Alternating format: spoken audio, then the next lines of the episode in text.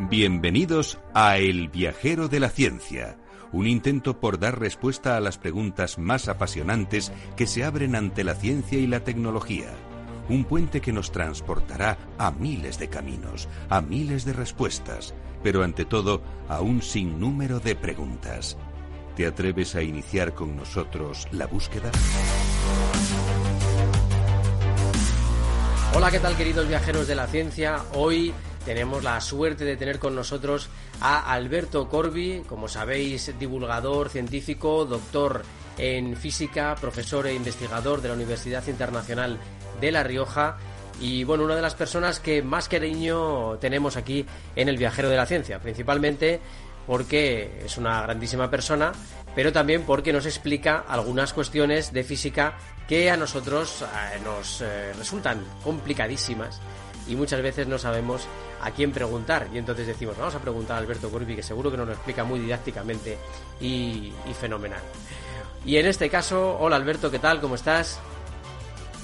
Hola Carlos, muy bien, gracias. ¿eh? A veces, a veces sé un poco más porque me lo preparo un poco antes, ¿eh? solo por eso. ¿eh? Bueno, la verdad es que una de las cuestiones de las que vamos a hablar hoy tiene que ver más con la faceta humana de los científicos, aunque vamos a hablar de física, de planetas, de satélites, vamos a hablar de muchas cosas, pero mm, qué curioso ha sido este confinamiento para todos, qué difícil, por ser una circunstancia histórica absolutamente única coronavirus eh, que llega a España y que, bueno, provoca un estado de alarma y provoca que eh, se confine a las personas en casa. Muchas eh, personas, bueno, pues lo hacen voluntariamente y siguen las instrucciones. Otras se lo saltan un poquito más, pero afecta evidentemente a todos los colectivos. Y uno de esos colectivos afectados es el de los científicos. Alberto, ¿cómo lo has vivido eh, desde, desde tu posición como científico, como persona que además estás todo el día publicando, haciendo cosas nuevas, investigando? Pues hombre, me ha parado bastante. Eh, me ha parado bastante. Se le ha dado se le ha dado mucho énfasis que así debe ser a la investigación en el COVID y por supuesto ahora entiendo que requiera todos los recursos y todo el apoyo por parte de la sociedad y del gobierno, pero el resto de la ciencia evidentemente se ha visto muy parada, solamente por el hecho de no poder ir a un laboratorio, acercarte a tu a tu fuente de datos, sea la que sea, sea una, una placa con bacterias en un laboratorio, sea eh, eh, un, grupo social al que quieres medir algo, ¿no? Eh, pues estoy seguro que no, yo no soy el único, estoy seguro que muchos investigadores, una gran mayoría también se han visto parados, ¿no? Lo que pasa que, claro, es es casi eh, es, entiendo que sea de lo menos importante con la gente que ha fallecido con la gente que lo ha pasado mal con la gente que ha perdido a seres queridos eh, yo también no directamente por covid sino por este estrés eh, clínico y hospitalario que hemos que hemos padecido yo he perdido un par de amigos pues entiendo que el resto de investigaciones en física en, ciencias básicas se hayan parado y lo entiendo pero claro no es lo mismo estar al otro lado, ¿no? Porque te tiras de los pelos, y eso que yo tengo ahora pocos, pero te tiras de los pelos.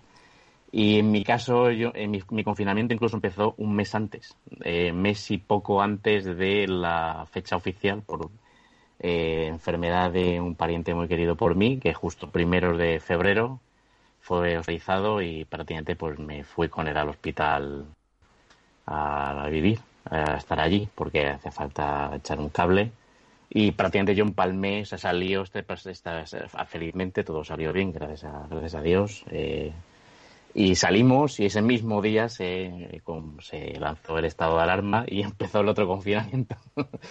Con lo cual yo llevo prácticamente desde finales de enero, primero de febrero, a lo que es en el tema de investigación, paradísimo, paradísimo. Eh, pero claro, eh, como profesor universitario, el, tema que es prioritario en toda universidad es la docencia, que es lo que de verdad pues, hombre, da de comer a, a cualquier institución, tanto pública como privada, ¿eh? no por ser, bueno, ya, ya lo he dicho, soy profesor de UNIR, pero esto yo creo que se extiende a cualquier universidad. Lo que da de verdad dinero y sufraga la universidad es la docencia. Lo otro, la investigación también da dinero, ¿vale? Algo, pero no, no sé cuánto, no puedo decirte un ratio pero eh, independientemente de este ratio, lo creo que lo que más da es prestigio, que también es una, que también es una moneda muy digna, ¿no? Y que toda universidad, que toda entidad, toda todo grupo social debe buscar, ¿no? El prestigio, aparte de que aparte de a nivel monetario para poder sostenerse y, progresar, también el prestigio está bien, ¿no? Entonces, pues eso, muy, muy parado, muy parado. Eh, no, fíjate que curioso porque últimamente estaba viendo eh, las estadísticas de investigaciones que tienen que ver con COVID-19 y bueno, es normal, es absolutamente lógico cuando aparece una amenaza global, un desafío, un reto global, pues esa gráfica sube exponencialmente. Sube, sí, sí, sí, sí, Y claro, piensas... Que está bien, ¿no? Está muy bien, pero piensas, madre mía, todo el tiempo, ¿no? Que se... Porque claro, ves las investigaciones como un número, ¿no? Dices, vale, pues hay tantos miles de investigaciones, pero es que detrás de cada investigación hay un montón de horas, de un montón de científicos, con lo cual piensas, fíjate qué cantidad de horas tan bestial se está llevando el COVID y lamentablemente qué cantidad de horas se están dejando eh, de investigar otros temas, ¿no?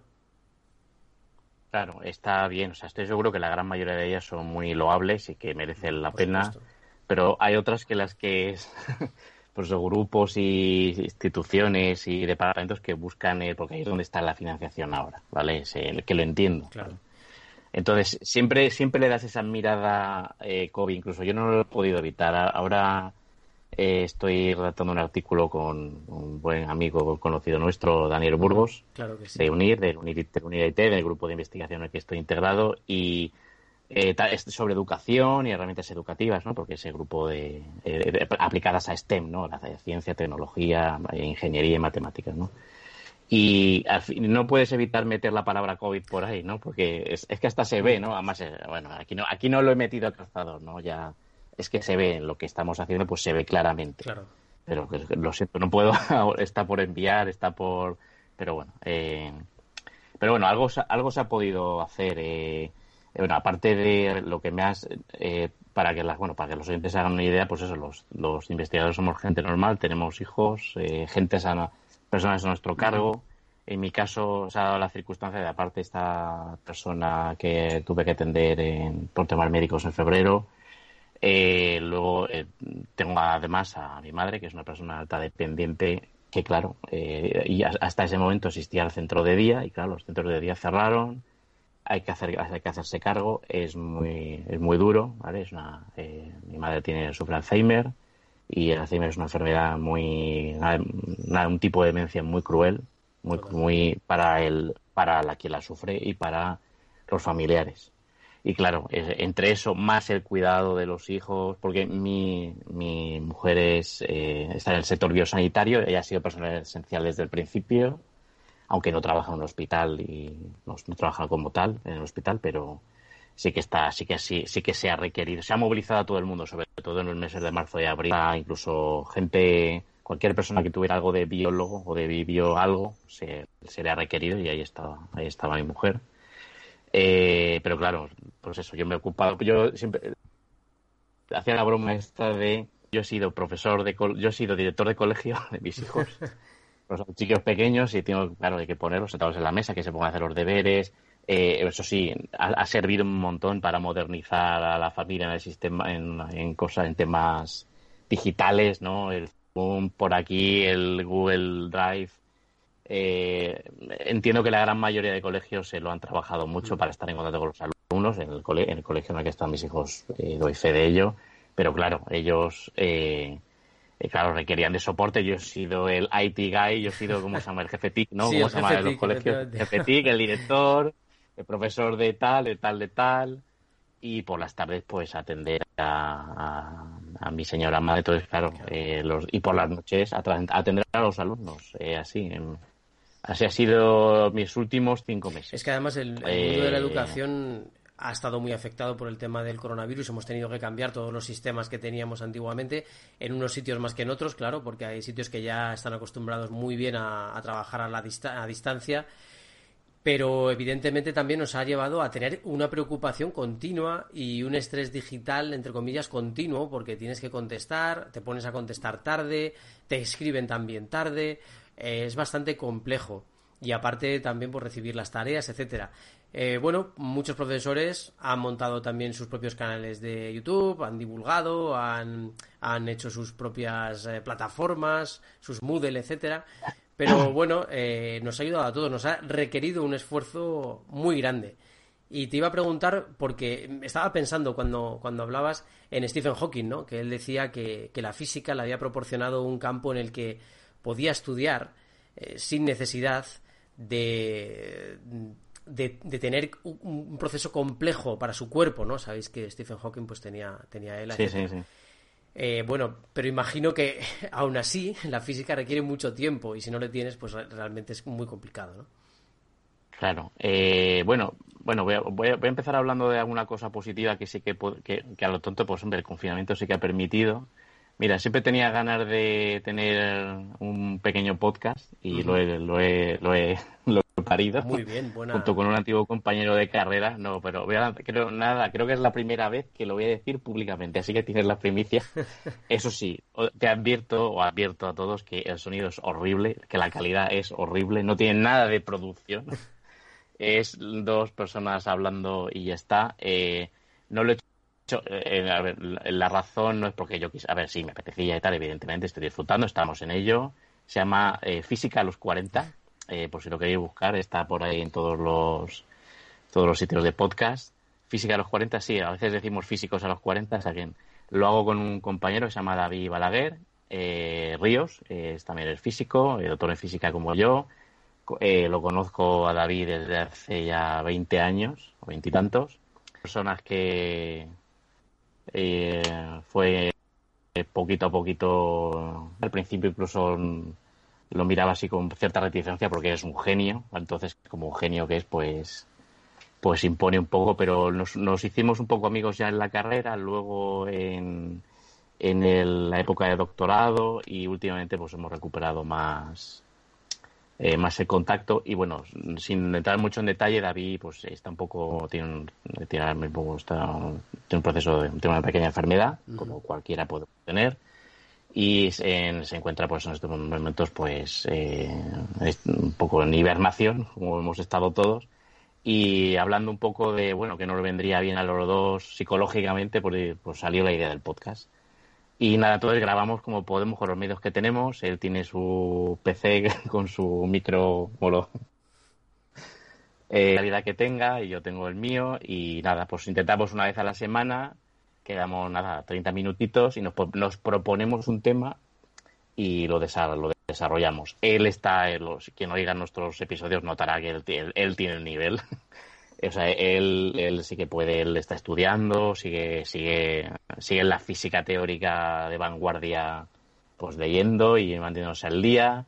Y yo por lo que yo voy a rebufo de él, ¿no? Pues él propone el tema y yo pues me lo estudio cinco minutos antes y nos lanzamos. Pero mira, ahí ya tengo el podcast. A ver si así lo vamos dando. De momento tenemos nada, es eh, mi, mujer me hace la broma de que tenemos, tenemos un seguidor más que diversión con banderas de Sherlock Cooper, porque son muy poquitos. Pero bueno, no es no, nada, no por eso ni, ni, tenía intención de publicarlo ni nada. Y también, pues en YouTube he empezado a grabar algún vídeo de cosas de, alguna tecnología o algo que me, que me interesa, algo que tengo que explicar muchas veces a mis alumnos, pero nunca encuentras el tiempo para hacer el vídeo, pues a la venga, hago ya el vídeo, lo pongo en YouTube y bueno, de momento pues pues, pero bueno, eso, eso, eso por lo bueno, pero por la parte, como te decía al principio, de, investigación eh, eh, muy parada, porque eh, mis últimas investigaciones eran más sociales. Quiero decir, la fuente de datos eran seres humanos. Mm. Entonces, claro, con el confinamiento. De hecho, te hemos visto publicaciones sobre Aikido, sobre Alzheimer, que, que requieren ¿no? esa presencia física.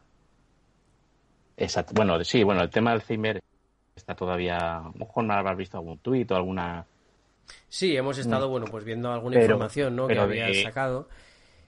Pero de sí, Alzheimer ya, ya saldrá, ya os contaré más, ¿vale? De momento, perdona, permíteme. No, no, genial. A ver, esto es, una pena, es una pena que, porque si no, eh, si este hubiera sido el programa normal, a lo mejor incluso allí en Capital, en, en los estudios, ya incluso tendríamos ya resultados y, y podría podríamos hablar de la, investigación de la que estoy muy contento y muy, muy orgulloso, pero de momento eso no puedo decir más, por, no, no porque sea ningún secreto, no he descubierto nada, es una es eh, una, una, investigación muy humilde respecto a un aspecto de la enfermedad de Alzheimer que por, por como he comentado antes pues me toca más cercana y sentí curiosidad y tuve el, apoyo y cariño de, mis compañeros de UNIR, del grupo de investigación y de Daniel Burgos, a que vuelvo a nombrar.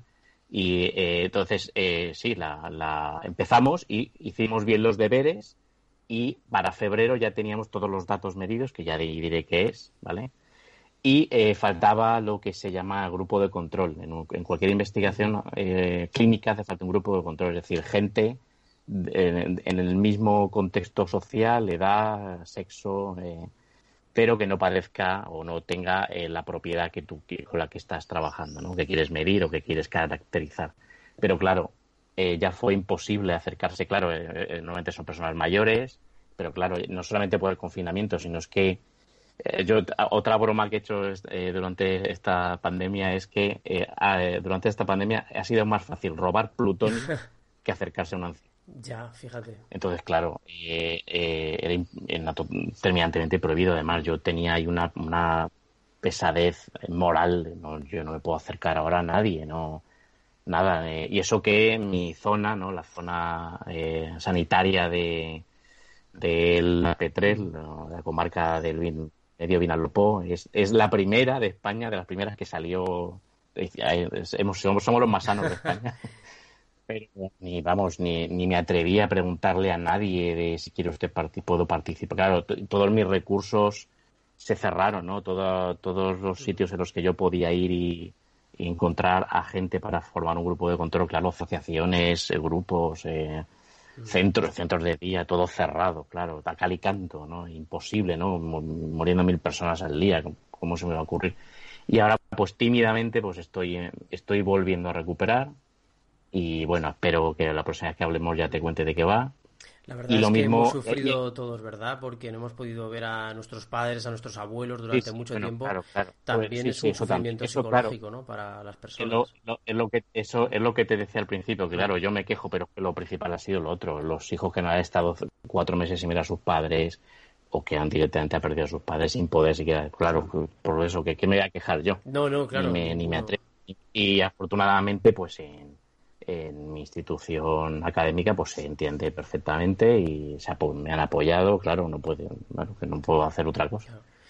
Y de la, otra investigación así social, que es la de Aikido, que es ese que tenemos un poquito más avanzada, pues nuevamente, pues hombre, eh, eh, esta, eh, todo lo contrario, ha, avanzado un poquito durante la pandemia, pero anteriormente también estuvo, ha estado muy parada, y sigue ahora mismo todavía en un estado poco de letargo, aunque ha avanzado un poquito, ha dado unos pasitos en estos, en estos meses casualmente.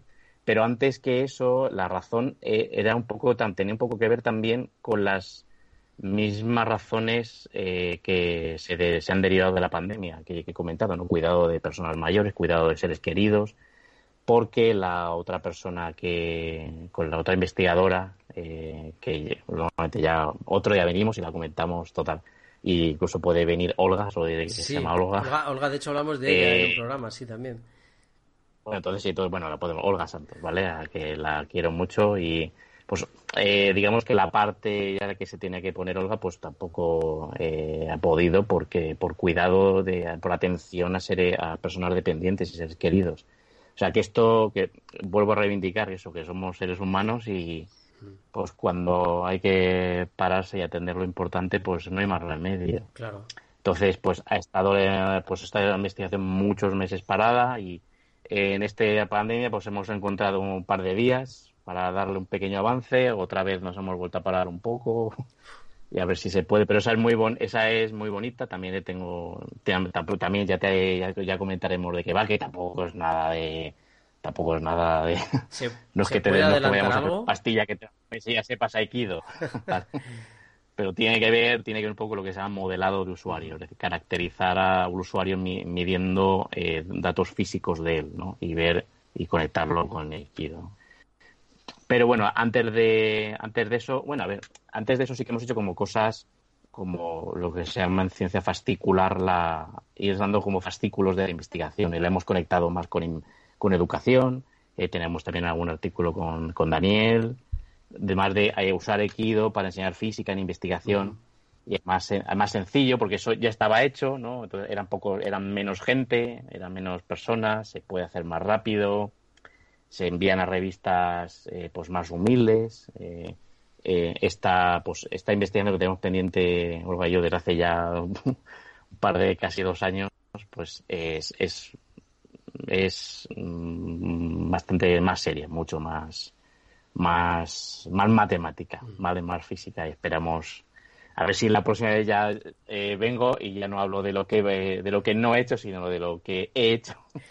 y estamos aquí y bien. Es que ya sabéis que es muy importante también para los investigadores el hecho de que hasta que no conseguís resultados certeros, pues tampoco queréis adelantar mucho y evidentemente tenéis que proteger también un poco ese resultado, ¿no? Exactamente, es que yo ahora podría decirte cosas y luego, luego eh, podría avanzarte algo, no, no tenía ningún problema, no es, pero eh, hay que todo tiene que estar bien cerrado y bien eh, y bien bien requete comprobado, ¿vale? Eh, tenemos hay indicios para estar contentos, pero eso hay que volver a, comprobarlo y volver a comprobarlo significa volver a encontrar tres o cuatro días sueltos porque es una, es una labor intelectual, sobre todo la que tiene que hacer Olga ahora, pues de, de, sosiego y de tener cuatro o cinco días de por delante tranquilos, tiene que volver a, computar todas las cosas porque tiene mucho de cálculo, tiene, tiene cálculos y cálculos de esto de, vamos, ya calculando entero un ordenador, ¿vale? Para producir al final. Pero eso, ya diremos de qué, de qué se trata y todo eso, ¿vale? Pero bueno, sí que es muy bonita, es de las de las pocas veces que has hecho esto en, física del deporte o en artes marciales. La verdad es que hemos echado mucho de menos los que hacemos artes marciales también poder practicarlas, ya que ha sido deporte de contacto. bueno, eso ya. De hecho, no, de hecho, eh, ahora si quieres ya digo lo último de mí, dejamos hablar de dejamos hablar de lo triste y ya si quieres hablamos de algo más. De hecho, eh, ayer eh, fue mi primer día normal en cinco meses. no sé si lo he dicho antes. Bueno, Ayer eh, mis hijos ya fueron al, a un colegio de verano, un marino unos días, ¿no? por tener un poquito de desfogue antes de las vacaciones de verano. Mi madre ya empezó a ir al centro de día, eh, que por, van abriendo tímidamente a la mitad de capacidad. Y yo ayer por fin pude ir a, ir a pude ir a Aikido en, en desde, desde, febrero. Fíjate. Eh, entonces, sí, sí, vamos. ¿Fuiste con mascarilla o sin ella? Eh, no, hacemos eh, ataques, eh, hacemos mucha técnica, se llama de armas, que es estar lejos de un arma. entonces, mantenemos la distancia, somos pocas personas, dos o tres, nada, yo, el, el, profesor y dos alumnos más, todo el gimnasio todo abierto, abierto, ventilación a tope, antes de empezar, a mitad, al final.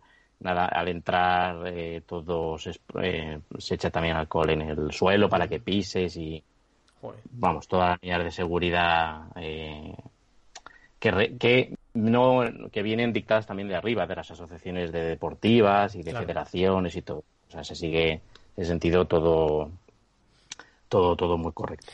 Hemos buscado, ¿verdad?, la forma de poder seguir haciendo artes marciales y otros deportes a pesar del coronavirus y eso también yo creo que ha hecho evolucionar al deporte, a la propia disciplina que, practicamos porque nos hemos tenido que adaptar a cosas totalmente extrañas y que no, no se podían pensar hasta hoy. También te hemos leído, Alberto Corbi, hablando sobre el tema de la industria de los pequeños satélites, satélites pequeños que llevan cargas útiles y que, bueno, son capaces de muchas cosas y están atrayendo cada vez más la atención de las grandes agencias espaciales, pongamos por ejemplo la NASA o pongamos la ESA, la Agencia Espacial Europea. Pero desde luego está siendo un campo en el que muchos están poniendo ahora mismo su atención, ¿verdad? Sí, sí, y no vamos a hablar de Elon Musk. vamos, a hablar del, vamos a hablar de Elon. Elon siempre cae por bueno, luego si quieres, luego si quieres eh, eso sí, bueno, son los. A ver, eh, esto es un artículo, bueno, de vez en cuando tengo el placer de escribir para muy interesante. Eh, este es el número de marzo que salió justo. Nada, eh, la portada me la quitaron, me la quitó el coronavirus obligatoriamente. No sé si la iban a poner de mi artículo, pero tocaba coronavirus, evidentemente. Pero bueno, colaron ahí mi artículo. Eh, sobre eh, que tenía llevaba pendiente un montón de tiempo porque se trata de una empresa ilicitana de Elche de eh, microlanzadores que a lo mejor no conoce la gente, pero una, empresa muy potente que de momento todavía no ha iniciado sus actividades. Evidentemente, como todo, se habrá retrasado por esto del coronavirus, pero que va a viento en popa y se llama PLD Space, de Payload, que es payload es lo que se lanza, es lo que es al final lo que se quiere colocar en órbita o que se quiere simplemente llevar muy alto y dejar caer, que de hecho es por lo que van empiezan ellos. ¿eh? Eh, pues es una empresa de ilicitada y lo que quieren es, se van a especializar en microcohetes o microlanzados, eh, cohetes pequeñitos, delgaditos, ¿no? Y, y que, nada, con un payload, es que no sé, una carga, una carga útil. Sí, una carga útil que eh, de momento en las versiones iniciales ni de ni por nada la órbita y tal está todavía eh, muy lejos pero que ya se puede hacer ya se pueden hacer muchas cosas muy interesantes simplemente tirando algo para arriba y que esté arriba un buen rato y luego caiga ¿eh? se puede hacer mucha ciencia se pueden comprobar muchas cosas desde el punto de vista técnico y eso ya puede dar mucho dinero y lo bueno es que también estos cohetes son reutilizables los han hecho sin llegar a el espectáculo de los Falcon, de, que bajan ahí los dos juntitos, como si fuera, vamos, ese vídeo. Es impresionante. Si no lo habéis visto, buscando, porque es increíble. dos años, ¿eh? pero es precioso. No sé cuántas veces lo han hecho más, pero ese vídeo de que es el vídeo de prueba, hmm. ese vídeo es, vamos, de de solo falta Strauss de fondo, es que es perfecto. Es que se puede llamar la danza de los cohetes, ¿verdad? Porque parece que están bailando y al mismo tiempo bajan, es espectacular. Pues aquí es más sencillito, aquí el cohete simplemente cae en aplomo, no a plomo, cae con un paracaídas, pero bueno, casi a plomo, cae en el mar. Eh, de hecho, ya están los sitios de lanzamiento ya decididos y pactados, con el, incluso con el gobierno, se van a utilizar eh, eh, perdón, no quiero meter la pata ahora porque no lo tengo fresco, pero eh, por lo menos eh, el gobierno está apoyando mediante el arrendamiento de parte de bases aéreas y tal. Pero eso, quien quiera, por favor, que vaya a mi artículo que está ahí más fresco. La verdad que es súper interesante porque, por ejemplo. Pero caen. Sí, sí, perdón. No, no, perdón, no te quería cortar. bueno, que es muy interesante porque hay que ver la de cosas que se pueden hacer con pequeños satélites, ¿no? Hemos hablado de ellos para telecomunicaciones, también imagino que para estudiar física, por supuesto, pero cada vez encontramos más usos distintos.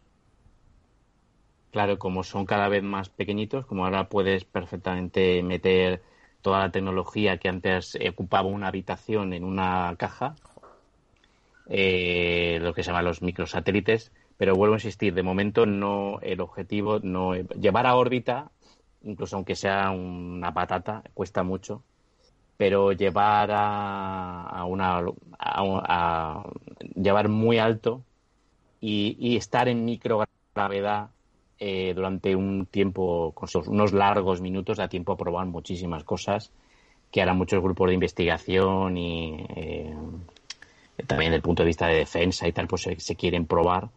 Y claro, eh, utilizar un Falcon para llevar algo rápido, probar unos minutos, es un sacrilegio, mientras que unos test sencillos, eh, mucho más baratos, evidentemente, eh, y, que, encima se pueden reutilizar, ¿vale? Pues digo, caen al mar y luego va un barco y los coge, así de sencillo, ¿vale? Tienen un beacon, una... No me acuerdo, me sale la palabra española. ¿no? Puede ser.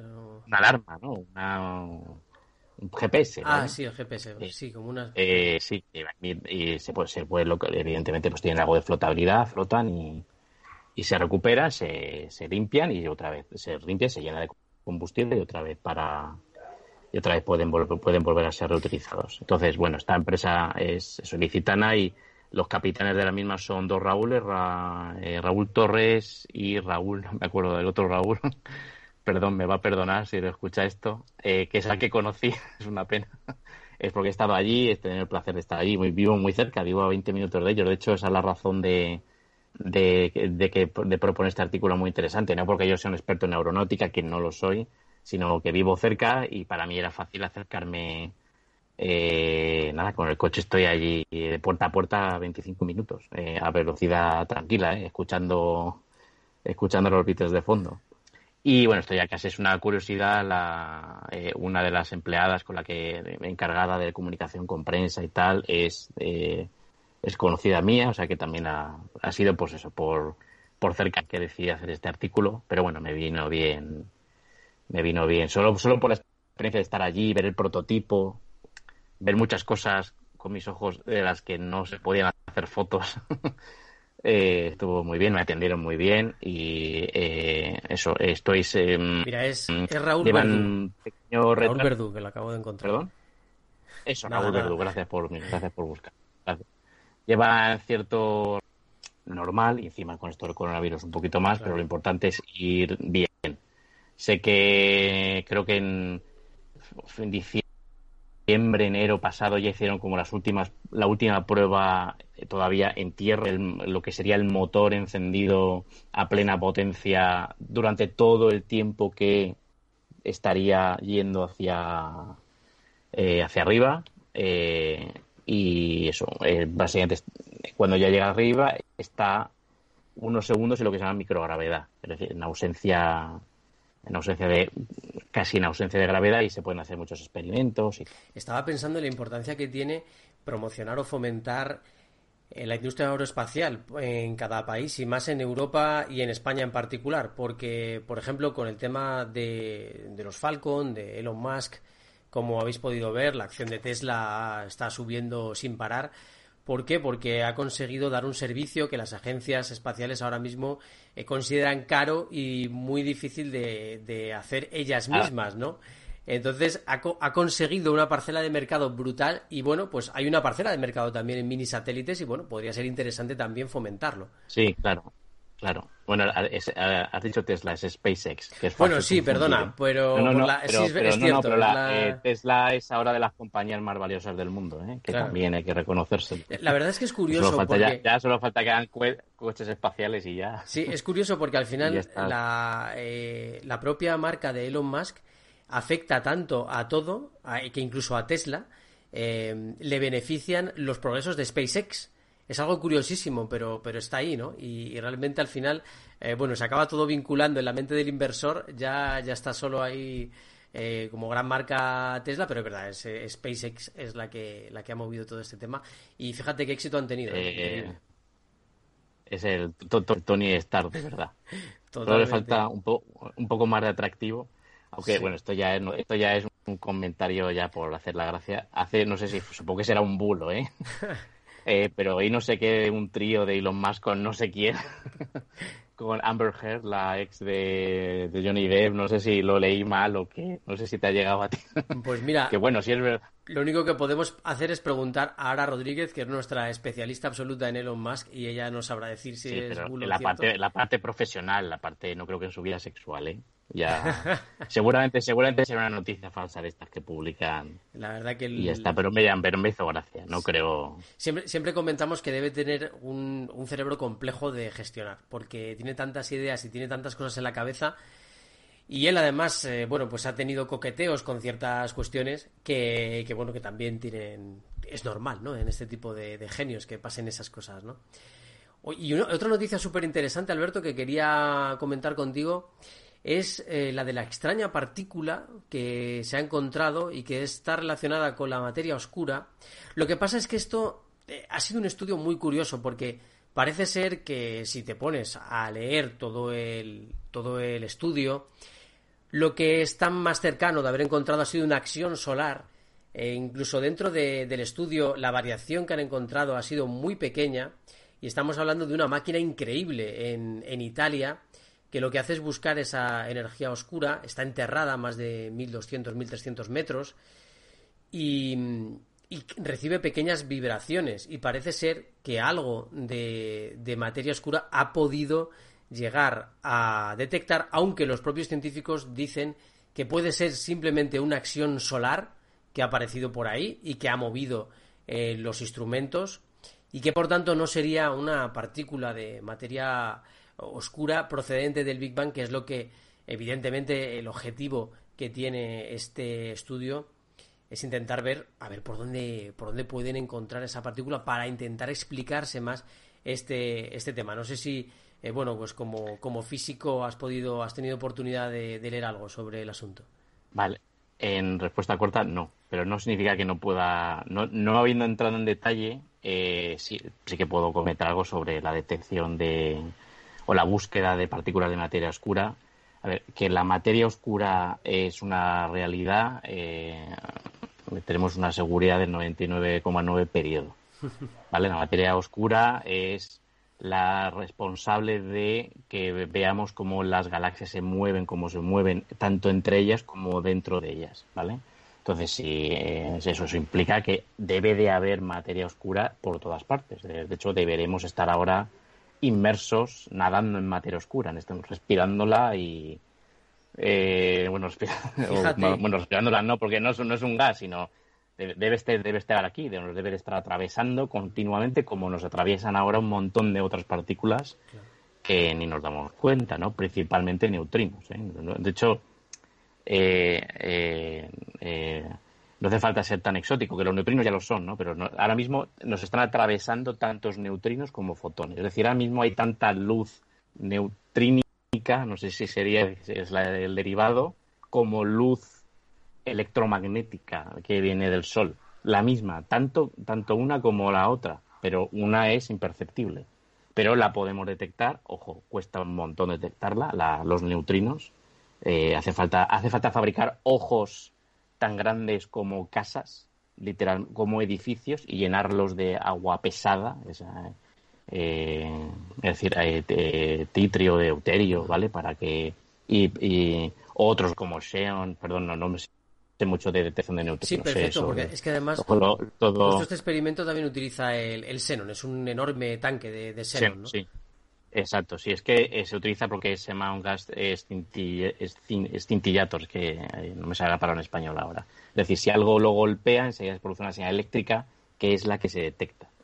¿De acuerdo? Entonces, eh, mm, ya estamos, ya están llegando tantos neutrinos, este tipo de detectores como este que comentas, y otras tantas partículas que de verdad separarlo de un evento producido por materia oscura es, es muy complicado. Es algo que se tiene que ver mucho más eh, y se, se tiene no, no, solamente un evento, no, no, solamente se, debe de producir un evento, sino se debe de ver más veces.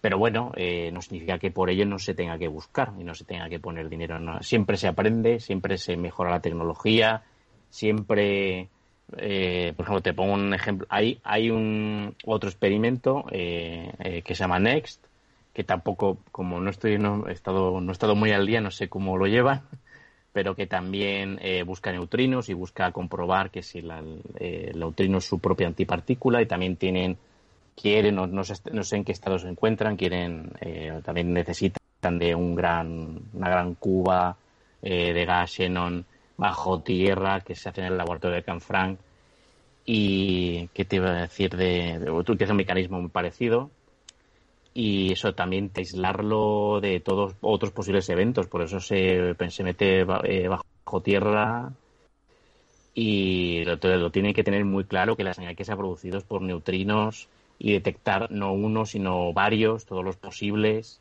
o sea, todos los posibles eventos para tener una estadística, es decir, una estadística de n igual a 1 en ciencia sirve muy poco. Sirve para, bueno, puedes, soy para preguntarse qué ha pasado, pero no, pero eh, todo esto hay que eh, eh, hay que cogerlo, hay que ponerlo en cuarentena. Totalmente. Nunca mejor es que has, dado con la clave, de hecho, porque los científicos del estudio es lo que comentaban también en las conclusiones, decían.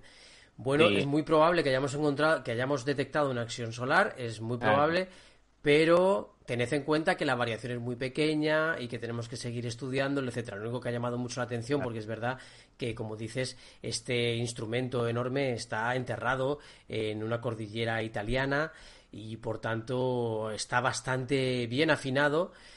Pero claro, es que es tan pequeña la variación. Claro, es que ellos lo hacen, el, a ver, los, los científicos lo divulgan esto, divulgan este resultado correcta como tiene, como los científicos lo hacemos, que es bueno, en física de partículas eh, lo que se hace es, es hacer un artículo y subirlo a un repositorio de artículos archiconocido, de, se llama, de, hecho se llama Archive, sí, sí. pero no por archiconocido, sino Archive, ya, ya incluso que ya es incluso conocido hasta por gente que no, no necesariamente trabaja en física, eh, donde es, es, no tiene no, está revisado por pares ni corregido. Esto subes un borrador, pero es una manera de poner una pica en flambes. Es decir, si tú al final tenías razón, tú ya fuiste el primero que lo dijiste o el primero que lo detectaste, ¿no? Y si algún día hay un Nobel o financiación o lo que sea. Entonces, por escribir ahí, tú puedes poner lo que quieras. Puedes decir, he visto a Elvis vivo por la calle, ¿vale? Por, por la Gran Vía. Tú lo puedes poner ahí, ¿vale? Y luego si al mes siguiente todo el mundo empieza a ver a Elvis por ahí, pues oye, tú fuiste el primero. Qué interesante. Pero, pero luego, claro, luego eso, ellos, a ver, ahí se escribe muy bien, se escribe con todas las pruebas, con todas las gráficas, se pone, incluso se publican los datos también, por si alguien quiere mirarlo. Pero lo claro, luego hay eh, mucho periodismo científico que con toda la buena voluntad, voy a suponer, está muy pendiente del archive y busca cosas jugosas, ¿no? Evidentemente, pues esto es jugoso, ¿no? Una partícula nunca vista, tal, claro. Siempre es... Y luego viene el, el, titular sensacionalista, ¿no? Mm. Que bueno, yo, eh, eh, como suelo decir, eh, y os digo a los, a los periodistas, eh, con el titular, hacer lo que queráis. Es decir, si, yo lo entiendo que es lo que os da de comer, es lo que da el clic, es lo que da o comprar la revista. O sea, el titular poner lo que quieren, lo, sois libres, yo lo respeto, hay que comer, ¿vale? Eso, buscar vuestras habichuelas lo mejor que podáis. Pero luego en el cuerpo de la noticia hay que ser lo más riguroso posible. No significa que no lo hayan sido eh, en, el, en el, en el, artículo, creo que es una noticia de ABC ¿vale? No estoy diciendo nada, ¿eh? Seguro que ha sido... Seguro que lo han hecho muy. Yo he estado leyendo en varios periódicos un poco la noticia porque es verdad que el titular era muy llamativo, llama mucho la atención. Es verdad que aquí siempre tenemos el debate, los periodistas, entre la verosimilitud y la realidad, ¿no? Eh, entonces tú buscas un titular que pueda ajustarse o que pueda ser creíble y que además sea atractivo, ¿no? Pero es verdad que no puedes fallar en la otra parte. Es decir, aunque el titular sea atractivo, también hay que ser riguroso y tener mucho cuidado con lo que comentamos. Y en este caso, la verdad que están bien, creo, los artículos porque sacan incluso a otros científicos eh, comentando, eh, bueno, pues posibles eh, fallas, otras explicaciones. Claro, mira, respecto al título, el título del artículo es observación de la estructura, observación, observación de la estructura J sobre phi eh, sí, perdón, letra griega, eh, de, la, de la pareja J sobre sí en el espectro de masas. Bueno, esto no, lo leen tú pones eso en un titular y dice la gente... Pero pones la partícula de Dios y ya lo tienes, ¿vale? Perfecto, ya la gente va, pero luego, luego eso sí, luego del texto lo más riguroso posible, ¿vale? Eh, con, con algo... Eso es lo que yo le cada vez que ah, yo tengo, tengo pequeñas colaboraciones, de vez en cuando alguien me llama y me pide consejos sobre algo, yo eh, siempre digo eso, el título tú por lo que quieras, que paso que es tu comida, ¿vale? Tú come bien, eh, no me comas solo hamburguesas, te, gánate bien el pan y come bien y, alimenta a tu familia, pero luego haz bien tu trabajo, ¿vale? En general, suele, en general mi experiencia, mi experiencia personal con divulgadores y periodistas científicos eh, suele ser así. Suele ser gente, la verdad, que lee muchísimo y que se documentan muchísimo sobre todo lo que llaman, exactamente y llamar. Sobre todo, por, por lo menos eso, llamar. Hmm. Es que muchas veces ocurre eso, jope, es que no cuesta nada llamar. Es que además te, la gente te coge el teléfono. O sea, muchas veces me llaman a mí, ¿no? Para que. Eh, pero es que estoy seguro de que coges a esta gente. Espera, ya he perdido el nombre de los, de los autores originales. Pero es que estoy seguro que les escribes un email y te responden. Es que segurísimo. Eh, o les pides una entrevista rápida por Skype y te atienden. ¿eh? no pues muy no son, no son gente rara, ¿eh? aunque esté bajo cuevas investigando con, partículas subatómicas, ¿eh? son gente que también tiene también está en Tinder. ¿eh? bueno, la verdad que sí, que como decíamos al principio, pues los científicos también son humanos, ¿verdad? Y eh, tenemos, tienen, tenemos que, que seguir avanzando cada uno un poco en nuestro campo. Y fíjate, me ha llamado mucho la atención lo que has comentado de Archive, porque es verdad que muchas veces por temas de tiempo, por temas de comprobación de los datos, una investigación sale tarde, eh, resulta que otro se te adelanta. Es tan difícil a veces eh, tener una prueba de que tú estabas trabajando sobre eso y que bueno. Pues para eso sirve el archive, básicamente. Sirve para eso. Porque hay cosas que sí que son. Eh, sí que están al orden del día, sí que son muy llamativas y quien lo diga primero, pues se lleva la gloria y yo lo entiendo. También hay gente que utiliza el Archives como repositorio personal, eh, porque lo quiere compartir lo que ha hecho, etcétera. Eh, pero eso, no, no hay peer review, no hay revisión por pares. ¿eh? Una, vez, una vez que se te admite, que es como una especie como de invitación, tienes que tener como dos padrinos que te aceptan, a partir de ahí tú publicas lo te voy a hacer también una preguntita sobre el tema del espacio, porque están pasando muchas cosas últimamente a nivel astronómico y astrofísico. Eh, bueno, pues resulta que tenemos algunos planetas que desaparecen, otros que creíamos que, que bueno, pues que estaban funcionando de forma normal, pero que sufren pequeñas o grandes disminuciones de, energía. Eh, bueno, como aficionado y como persona que le encanta el tema del espacio, eh, cómo has vivido este, este momento tan, tan complicado ¿no? de, confinamiento en el que además mucha gente no ha podido ni siquiera eh, mirar las estrellas. ¿no? Eh, bueno, por ejemplo, yo en el lugar en el que vivo habitualmente hay un espectro de cielo muy, muy pequeño. Además, bueno, pues mal, muy mal acondicionado, pues hay contaminación lumínica, contaminación de todo tipo. Sin embargo, en otro lugar en el que también pues, puedo, he podido residir, pues eh, las condiciones son totalmente diferentes. El cielo se ve perfectamente, con prismáticos se ven cosas eh, increíbles y muy bonitas. Eh, pero bueno, claro, en el lugar en el que vives y en el que te toca confinarte, pues a lo mejor no puedes observar grandes cosas. En este caso, evidentemente, hablamos, por ejemplo, de la desaparición de un planeta que no podemos ver, estaba en la constelación de Acuario y desde casa es imposible verlo, hay que tener un, hay que utilizar telescopios como por ejemplo el Very Large Telescope de Chile, imaginaos lo que, de lo que estoy hablando, de un telescopio gigantesco de dimensiones enormes. Y es, es curioso, ¿no? Puede pasar muchas cosas, desde luego, pero es curioso que un planeta o que estaba siendo estudiado desde 2001 aparezcan en 2019 unos investigadores en Dublín interesados por el asunto vayan a mirar a las coordenadas que se publicaron en 2001 y en 2011 de este planeta y se encuentren con que no hay nada. Es algo eh, realmente curioso, ¿verdad?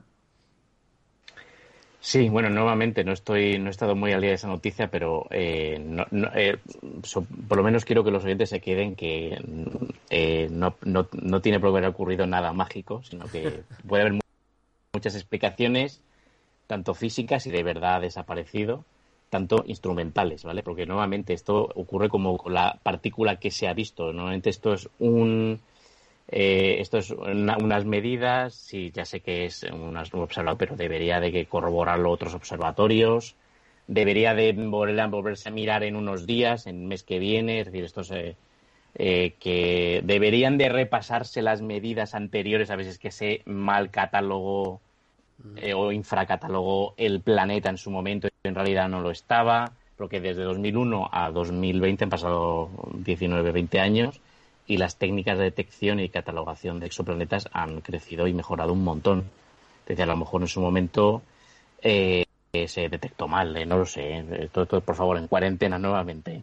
Es decir, por lo menos no puedo aportar temas sí que quiero eh, reivindicar que la, que la, que la ciencia eh, es un proceso, el método científico es un proceso, es un método de construcción de scaffold, en inglés, español es andamiaje, ¿no? Poco a poco. Construimos, a veces quitamos, volvemos a poner los andamios, a veces se cae parte del andamio, se vuelve a poner, pero que es un esfuerzo colectivo autocriticado en el que todo tiene que comprobarse y requete comprobarse, en el que eh, vienen nuevos datos y se complementa y se y al final al final va quedando un edificio que es el edificio de la ciencia eh, con cosas ya eh, ya bien asentadas estabilizadas y ojo incluso el mismo edificio puede tener luego mejoras y se puede y remaches y cosas y se puede estucar o añadir ventanas nuevas o alguna puerta nueva, pero así funciona así funciona el método científico, ¿vale? Y eso lo siento, no puedo no puedo eh, no sé si me hablas de la, esta de la estrella sin dejar rastro, porque me has dicho el planeta. Sí, perdón, una eh, estrella, una estrella es una estrella. Ah, vale, vale. ah, vale, porque me he equivocado, perdón, es una estrella. Entonces, bueno, entonces sí que entonces sí que es más probable que, vale, entonces una estrella que desaparezca una estrella sí que es algo ya más serio sí que es posible que le haya ocurrido algo, ¿vale? Pero mira, las estrellas también vienen y mueren. Qué, bonito sería ver... La supernova, ¿no? Quizá. no, hombre, se vería un rastro de una casa de una supernova. Se debería de ver algo... Pero este caso es eh, una estrella enana que en principio no debería de explotar como supernova. Eh, eh, no sé, pues, ah, pues nada, ahora, ahora primero a comprobar la medida, bien comprobada, pero claro, nuevamente yo entiendo que, no sé esto como se lo han publicado en el archive y todo esto, como, como hemos comentado antes, pero yo lo entiendo, si tiran a ver la estrella y la estrella no está, vamos, yo también yo haría lo mismo, corro y lo publico en archive corriendo, porque es una notición y, lleva mi nombre, ¿no? Luego, pero luego, pero estrictamente en épocas no tan mediáticas o tan mediatizadas o tan frenéticas como estas, lo correcto hubiera sido esperar un mes, volver a mirar, volver a pedir tiempo de otros telescopios, volver a mirar eh, placas antiguas y tal, corroborar bien que la estrella estaba ahí, etcétera, ¿no? Eh, pero claro, eh, la gente se lanza corriendo y dice que se observó, lo estoy viendo aquí en el titular, 2001 y 2011.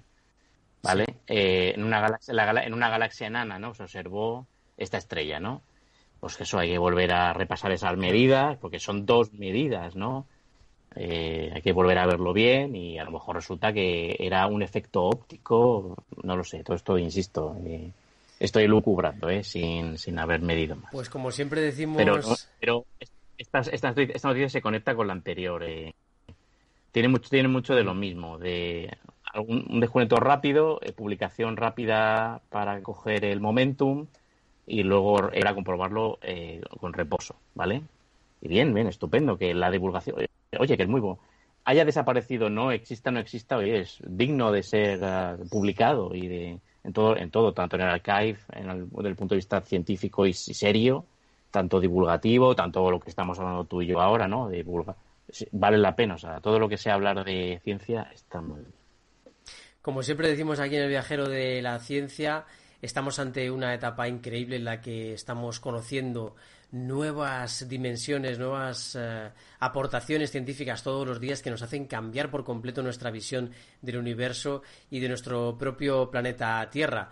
Uno de los temas, por ejemplo, del COVID, una de las grandes lecciones es que tenemos que conservar la biodiversidad y en el espacio cada vez aprendemos más sobre la materia oscura y la energía oscura. Y es una maravilla que haya grandes divulgadores como Alberto Corbi que nos atiendan para poder poner un poco más de claridad en este caso sobre cómo ha vivido un científico el coronavirus, el COVID, y sobre algunos de los eh, experimentos, de los eh, grandes descubrimientos que se han producido durante este estado de alarma, durante esta pandemia, y lo que nos queda, que esperemos que sea lo menos posible por el bien y la salud de todos los ciudadanos de este maltrecho ya planeta al que eh, lamentablemente el ser humano ha dañado, pero que también el ser humano es el único que puede llegar a curar.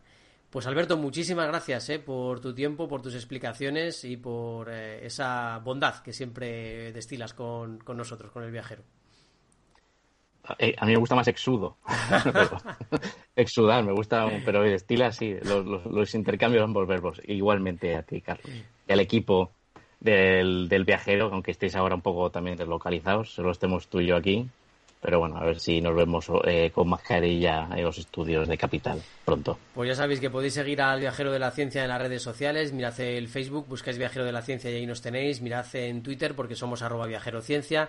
En YouTube, en cuanto buscas el Viajero de la Ciencia también nos encuentras. Y en eh, todas, todas, todas las aplicaciones en las que se pueda escuchar podcast, porque en todas estamos, ya cada vez vamos y, eh, haciendo como imperialismo ¿no? de, aplicaciones y vamos entrando en todas. Pero bueno, lo importante es que estáis ahí, que sois ya más de 3.000 eh, seguidores de, de, nuestro programa y que, bueno, pues intentamos traeros las voces de científicos como Alberto para que vosotros podáis disfrutar. Nos vamos, pero volveremos dentro de muy poquito con otro gran capítulo del viajero de la ciencia. Mus. Mus. Mus. Sinesio. Te toca, Sinesio. ¿Qué pasa? Oye, Sinesio, ¿no? ¿Qué, ¿Qué te pasa a ti? Que te veo muy onnubilado, que no te veía yo así de ausente desde que te prometiste con la maruja. Si es que tengo un aparato que me resuelve todas las dudas, estoy a la última en los mercados. Anda, mira, ya está Sinesio con sus inventos. Sinesio el ingeniero. Atiende, Paco, mira lo que he descubierto. Alexa, ponme Capital Radio, maja. Te damos la bienvenida a Capital Radio. Puedes escuchar la señal en directo o nuestros mejores audios en formato podcast. Directo o podcast. ¿Qué quieres escuchar? Ponme los podcasts, Alexa. Has elegido podcast. Vas a escuchar las noticias de Capital Radio. Con esto, Paco, vamos a echar el órdago a los mercados. Natural. Para personas inquietas, Capital Radio.